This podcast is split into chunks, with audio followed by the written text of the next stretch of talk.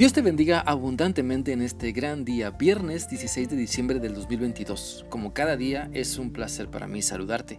Y quiero animarte para que continuemos analizando lo que la palabra de Dios nos enseña en la primera carta del apóstol Juan, capítulo 5. Hoy vamos a leer el versículo 14, el cual dice así. La seguridad que tenemos al estar unidos a Dios es esta. Dios escucha nuestras oraciones cuando le pedimos conforme a su voluntad. Esta porción de la palabra de Dios inicia hablándonos de la confianza o seguridad que tenemos en Dios porque entendemos que siempre Él está con nosotros, porque al someternos a su voluntad entonces le conocemos verdaderamente y vamos experimentando su gran amor maravilloso en nuestras vidas. Aprendamos a confiar en Dios cuando nuestra fe es puesta a prueba para esperar en lo que Dios quiere hacer en nuestra vida.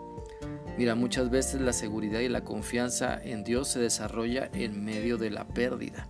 Es decir, cuando nos vemos o sentimos fracasados, cuando las cosas no salen como deseamos. Es ahí cuando Dios trabaja en nuestra vida y desarrolla confianza. La Biblia dice en 1 de Reyes 17 del 6 al 7 lo siguiente. Y los cuervos le traían pan y carne por la mañana y pan y carne por la tarde, y bebía del arroyo. Pasados algunos días se secó el arroyo porque no había llovido sobre la tierra. El arroyo seco que se nos narra en este pasaje es una imagen de nuestra vida. Puede ser la historia de nuestro ayer y la profecía de nuestro mañana, porque todos hemos pasado momentos difíciles en los cuales Dios quiere que aprendamos a depender aún más de Él. Por eso, para desarrollar seguridad en Cristo necesitamos aprender a confiar en Dios y no en lo material que Él nos da. Debemos aprender a confiar en quien da la bendición y no en la bendición por sí sola. Porque lo material que Dios nos da puede durar por algún tiempo, pero Dios es eterno. Cuando se agotan nuestros recursos terrenales es para que aprendamos que nuestra esperanza y seguridad está en Dios. Entonces, al desarrollar esa confianza en Dios, podemos dirigirnos a Él sabiendo que nos escucha y responde cuando le pedimos conforme a su voluntad. Porque sucede que la verdadera confianza en Dios nos ayuda a saber que es Dios quien está ahí. Nos ayuda a entender quién es Dios y lo que Él quiere para nuestra vida y también nosotros lo anhelamos. Cuando conocemos mejor a Dios también vamos aprendiendo lo que debemos pedir y cómo debemos pedirlo. Cuando desarrollamos seguridad en Dios, vamos entendiendo su voluntad y entonces también queremos que su voluntad se manifieste poderosamente en nuestra vida porque creemos que es lo mejor.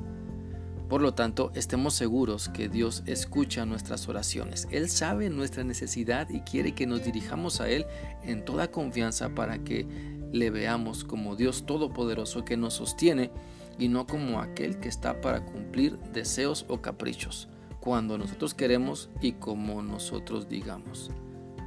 Sigamos creyendo entonces que Dios escucha, desarrollemos una mejor relación con Dios creyendo que Él está atento y está respondiendo a nuestras necesidades. La Biblia dice en Hebreos 4:16, entonces acerquémonos con confianza al trono de Dios que es generoso.